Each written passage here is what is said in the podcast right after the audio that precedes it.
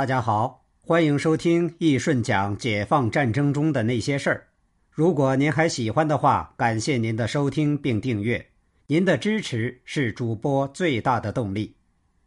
接着上一集，我们继续讲。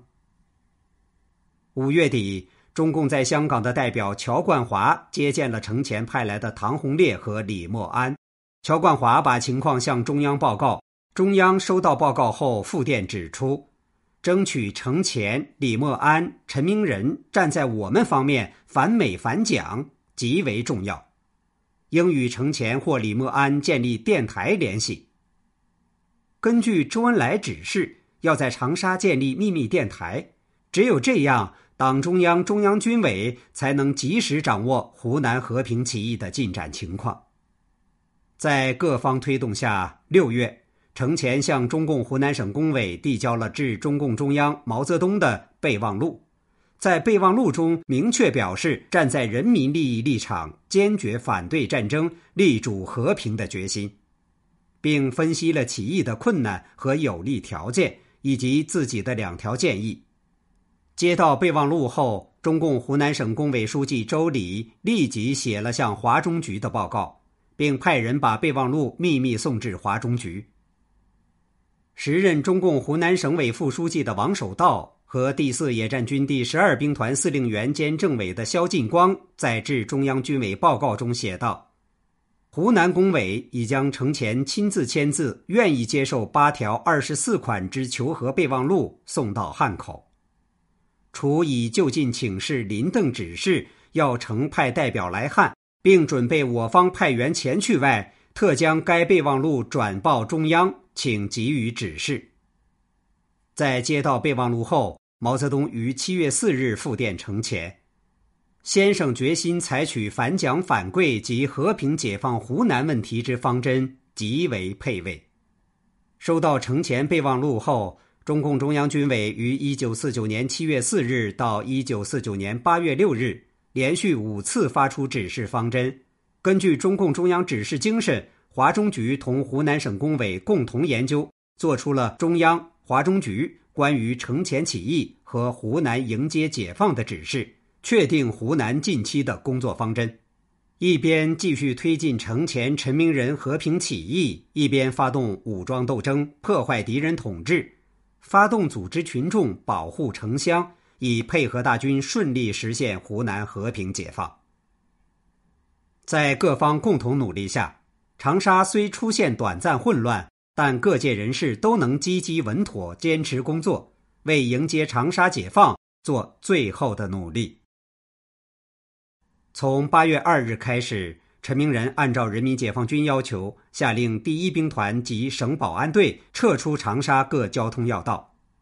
八月三日，人民解放军占领长沙东南军事重镇株洲，接着又解放了益阳、沅江两县城。和平起义条件成熟。八月四日，程前、陈明仁领衔发出了有三十七名国民党湖南军政要员联名的起义通电，郑重宣布前等顺从民意，呼吁和平，声嘶力竭，明确表示今后当依人民立场，加入中共领导之人民民主政权，与人民军队为伍，共同为建立新民主主义之中国而奋斗。八月五日，湖南各界知名人士唐生智、周振林、裘敖等一百零四人发出通电，响应城前、陈明仁和平起义。一九四九年八月五日晚，人民解放军幺三八师威武雄壮的队伍从东屯渡出发，经五里排、二里排，从小吴门进城，经中山路、黄兴路行进，两旁欢迎的人群欢欣鼓舞。鞭炮齐鸣，掌声雷动，人民群众无不从内心释放解放的喜悦。两万面红旗飘扬在长沙上空，游行盛况一直延续到次日凌晨二时，解放军部队从城南路、南大路陆续出城。我们再来回顾一下当时长沙各界人民欢迎解放军的盛况吧。早在当天下午五时左右，包括二十三个单位、五万多人的队伍就汇聚在协操坪，也就是今天的湖南人民体育场。整队之后，以迎解联，也就是长沙市各界迎接解放联合会主席团为先导，浩浩荡荡地向东屯渡前进，迎接解放军。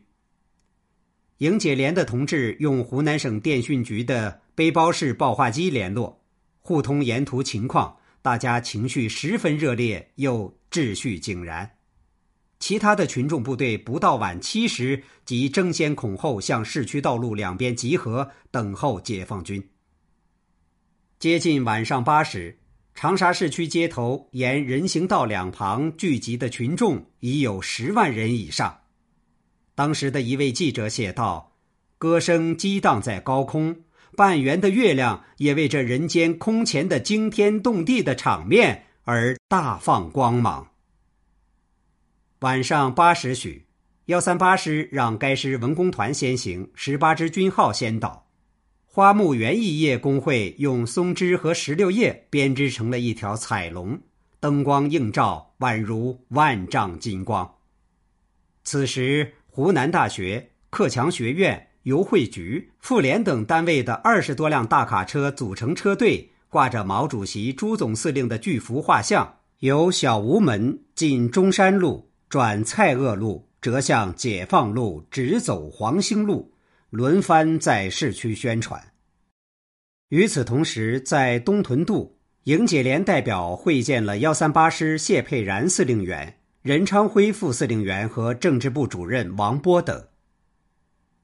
营解联代表向解放军代表献鲜花后，相携向长沙市区进发。队伍的前头是秧歌队，其次是营解联主席团，再就是解放军部队。解放军部队有步枪、炮兵、骑兵等，他们威武雄壮，纪律严明。之后的队伍是群众队伍。解放军的队伍于晚上十时后到达五里牌。五里牌、中心点、新军路、韭菜园等道路两侧有文艺区的万余群众欢迎解放军入城。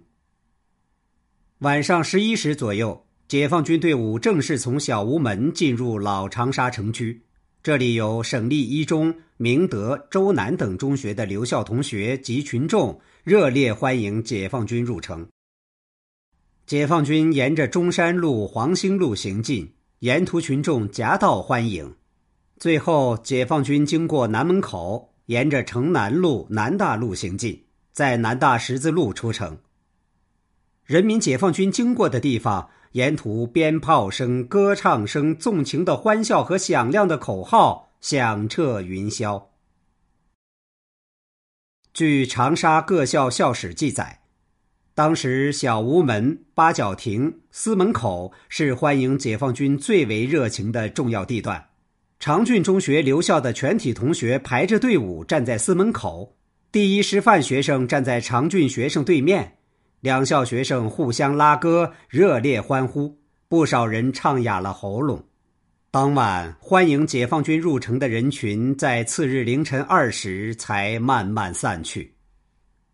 但长沙城内有不少街区，狂欢的人群通宵达旦唱歌跳舞，表达他们对长沙和平解放的狂喜。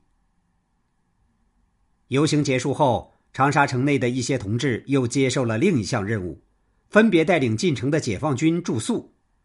幺三八师的主要宿营地在韭菜园横乡中学校园，也就是今天的湘一芙蓉中学；